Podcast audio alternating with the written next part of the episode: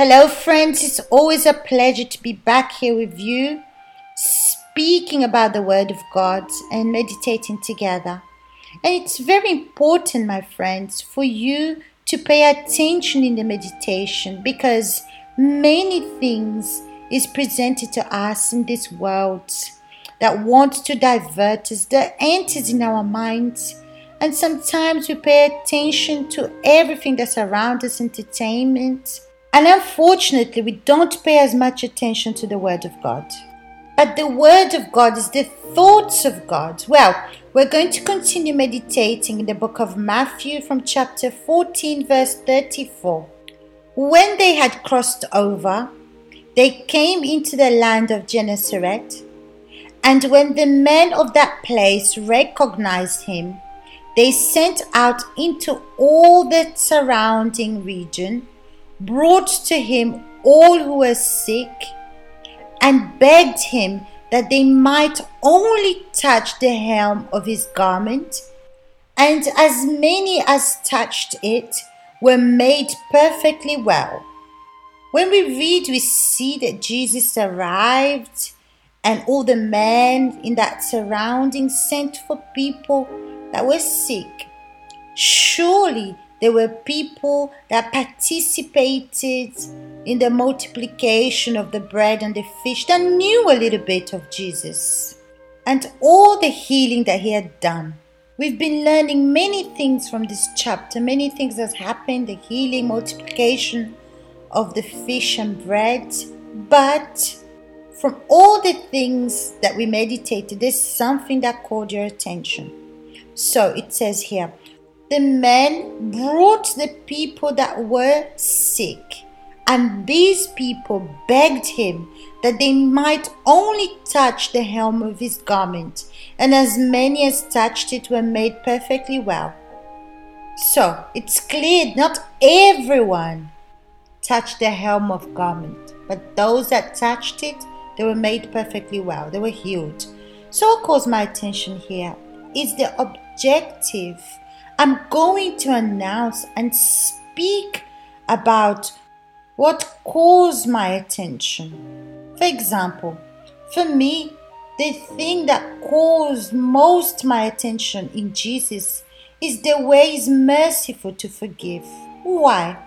Because I was well, I had my family in the presence of God, my parents were in the faith and still in the faith but I had an emptiness, but Jesus filled it. But everything that He's done in my life, of everything that He's done, the thing that calls or touches me more is His forgiveness. Not the miracles, the things that He done in my life. Of course, it's a blessing, but His forgiveness. Because one day I felt condemned by my own mistakes and sins.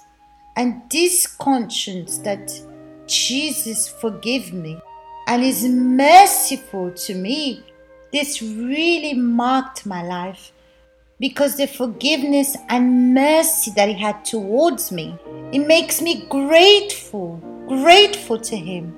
And I want to undo everything that displeases him and only do what pleases Him. I want to give my all to Him. I want to do everything, all my treasures, anything that I consider, I want to give to Him. And when He shows me my mistakes, I want to eliminate it from my life straight away. And this makes me attentive and examine myself often. And even working here on the blog, I cannot keep quiet about everything that He's done in my life, that He forgave me, He was patient with me, that He shows compassion and His mercy towards me. So, this gives me great respect and honor towards Him. He saved me from hell. Maybe you're listening to this audio and you're thinking to yourself, what calls my attention in Jesus? Of course, the things that He's done for you, the things that you do for Him, it's important. But what really sticks out for you in Jesus. But imagine you meet someone that has a low self esteem, that condemns themselves, that puts themselves down. They're so down that sometimes they even want to take their lives. And then one day they meet Jesus and Jesus delivers them from all this. So this is a great opportunity to share what he done for you. And if you appreciate what Jesus done for you, no one needs to tell you to do it. No one needs to tell you to share. You will naturally do it because you're grateful for what is done for you. But unfortunately, there's many people that were with us that received healing, that Jesus did great things for them, but they were ungrateful. Today, they don't even consider God. And how many people have you helped out? You've directed, be used to help. But this person, what did they do? They were ungrateful. They complained because you didn't do things the way that they wanted it to be done. And how many people are like this with Jesus? They're in the church, she goes to church, reads the Bible, she's religious, but she doesn't pray. Or she just says things to God, empty words. There's nothing that's firm in their conversation with God. They say the same thing to God. They have a habit of repeating their prayers. So, you're not having a relationship with God. Your soul is very sick. Maybe you've been healed in your physical body, but your spiritual life is sick. And the proof of this is because you're always complaining because people don't do the things the way you do or the way you like. You have evil eyes, you're malicious, you're always judging. All this prove that you're sick in your spiritual life. But you're still going to church, maybe you're an assistant, or maybe you're someone that has an authority in the church, but inside of you, you're very, very sick. But, my friends, to change the situation and touch Jesus, you just have to be honest. You have to be transparent. You have to let out what's inside of you what's accusing you, what's oppressing you, what's distancing you from God. Because when you're sincere and you're transparent, you touch me.